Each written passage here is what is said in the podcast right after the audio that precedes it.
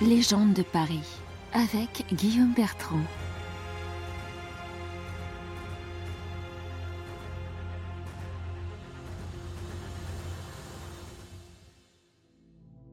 Trois ans plus tard, des rumeurs d'empoisonnement arrivèrent aux oreilles du lieutenant général de police, Larénie, qui apprit que tout un réseau de devineresses et d'empoisonneuses sévissait sur la butte aux Gravois, voisine de la Cour des Miracles. De dénonciation en dénonciation, le nom de Catherine des Haies, épouse mon voisin, dite la voisin, remonta à Larénie, qui l'arrêta en mars 1679 à son domicile du 23 rue Beauregard. La sorcière du sentier livra rapidement son registre de clientèle, contenant du très beau monde. De nombreuses femmes venaient la consulter pour se faire lire les lignes de la main, acheter un filtre d'amour ou une poudre de succession. Ou pire, se faire tricoter. Car la voisin se vantait d'être une faiseuse d'anges, une avorteuse, et d'avoir brûlé dans un four puis enterré dans son jardin 2500 fœtus. Au vu de la gravité de l'affaire et de l'implication des membres importants de la Cour, Louis XIV confia l'instruction à un tribunal spécial, la Chambre ardente. Car à l'origine, les séances se tenaient dans une salle tendue de noir, éclairée par des torches, qui siégeaient à l'arsenal à deux pas de la Bastille. 442 accusés auditionnés, 36 condamnations à mort, 34 bannissements du royaume et seulement 30 acquittements. La voisin fut brûlée vive en place de grève le 22 février 1680. Mais un énième rebondissement vient ponctuer l'affaire des poisons.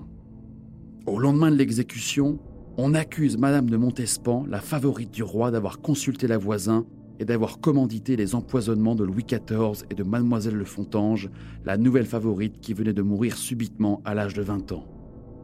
Athénaïs de Montespan aurait également participé à des messes sacrilèges récitées par un prêtre défroqué ayant perdu ses droits et suspendu de ses fonctions, l'abbé Étienne Guibourg. Connu dans les milieux satanistes pour dire des messes noires sur le ventre des femmes nues en guise d'autel et moyennant de forts honoraires. De son aveu, celui-ci aurait été payé pour faire dire trois messes sur le ventre d'une femme masquée qu'on lui avait assuré être une femme très importante dans l'entourage du roi. Il décrivit ainsi la scène aux enquêteurs. Après s'être dévêtue, Madame de Montespan se serait allongée sur un matelas, les bras en croix, un cierge dans chaque main et un calice sur le ventre. Un nourrisson né avant terme fut amené et l'abbé lui trancha la gorge afin de recueillir le sang, pendant que ces paroles étaient récitées par tous deux. Astaroth, Asmodée, prince d'amour, je vous conjure d'accepter le sacrifice de cet enfant. En échange, je voudrais conserver l'affection du roi, la faveur des princes et des princesses, et la satisfaction de tous mes désirs. Ce sang innocent, consacré aux forces démoniaques, aurait été mélangé à la nourriture du roi.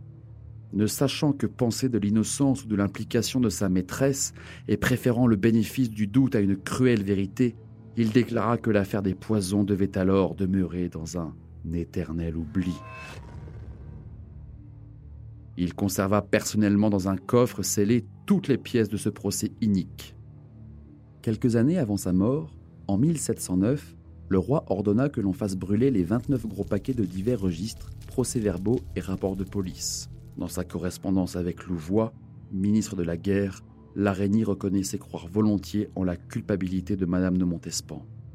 Certainement pour cela, il rédigea en secret des notes et résumés des instructions de la Chambre ardente, ainsi que des rapports d'enquête, permettant que l'affaire des poisons parvienne à notre connaissance et devienne au regard de l'histoire l'un des mystères les plus sombres du règne du roi Soleil. Découvrez toutes les légendes de Paris par Guillaume Bertrand aux éditions Webedia Books et écoutez les épisodes du podcast sur toutes les plateformes.